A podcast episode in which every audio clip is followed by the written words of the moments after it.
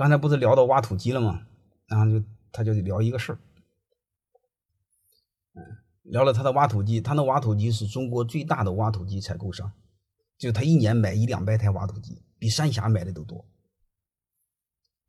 啊，然后又谈到他的管理，又谈到他挖土机那个水平怎么管啊，都说的很好，都自己给自己干，不能搞坏了，搞坏了自己承担风险，大概就这意思。然后就举例，然后他说有一次我的那个挖土机司机，冬天的时候，冬天的时候他才把油放了，他不放，冬天那个一一结冻，他不就把缸体给爆了吗？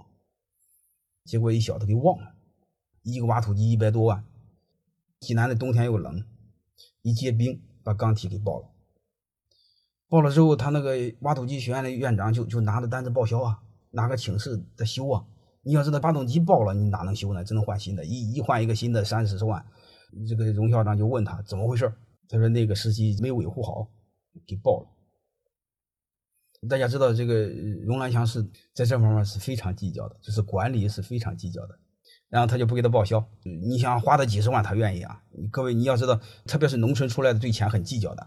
他再有钱，他也计较这玩意儿，啊，所以我有一个朋友评价他，评价的非常准，啊，具备农民的朴实，又具备农民的狡猾。我因为我去他那儿，他都送我老多东西，啊，鸡呀、鱼呀，有的都是活的，都给我。活的我老婆又不舍不得吃，都都给放生了，啊，反正就是他很朴实。然后就讲起这事，他不一报，然后就把这个院长骂一顿，因为他们说话没那么客气的，直接说谁弄坏了谁自己修，我不管。修不好扣你工资，院长没招了，啊，就找到那司机，院长说了这事你自己弄，然后这个院长就没招啊，你说这怎么办呢？嘛，校长发话了，校长荣校长在当地，他那个地儿就是皇帝啊，让修就得修啊，所以这个司机也没招啊，他怎么办呢？这这让修就怎么修呢？当时当时他和荣校长说裂纹了没法修，荣校长就告诉他怎么没法修呢？裂纹了你焊上不就行了吗？哎，这帮伙计受启发了，那荣校长说焊上，那咱就焊呗。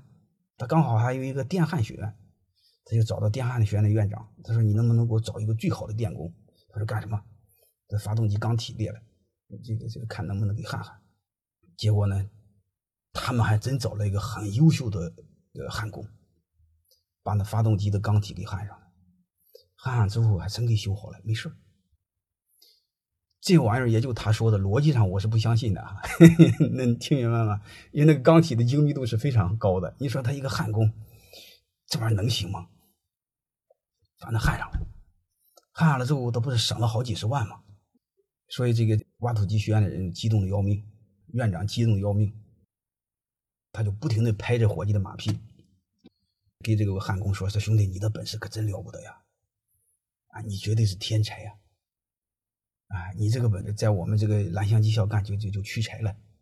你要是出去开个公司焊飞机发动机，一年不得挣好几千万吗？结果他把这群焊工给忽悠傻了。焊工就问这个院长，他说：“真的吗？”他说：“那那不是，那肯定是真的。我要是你，我马上出去辞职单干。”学校里他是没有见过世面的，一忽悠，结果这个熊焊工就给当真了。结果这个熊焊工真出去自己干了，开了个个体户。弄了熊门头房，上面写了几个字：专修飞机发动机，专焊飞机发动机，大概就这意思。各位，你不用说，他肯定挣不着钱。飞机那个发动机有没有钢体，我都不知道，对吧？有也不会跑一个什么个体户门头房修焊发焊飞机发动机。他给我讲了老多这样扯淡的事这个荣校长这个事他怎么知道了呢？大概过了半年多，他又见到了这个焊工，他又问这个焊工。他说：“也是半年多没见你，你干啥去了？”他说：“我这个不是离开了这个学院了吗？”他说：“你去离开干什么去了？”他说：“我自己做了。”你做什么了？他说：“我修飞机发动机。”这个荣兰祥他是明白人，妈这玩意儿你能干得了这玩意儿？他说：“你怎么会干这玩意儿？”他说：“不是半年前给给给那个焊挖土机发动机给焊好了吗？”他说：“我能干这个事我就出去了。结果一个活没找着，亏了好几十万，又回来了。”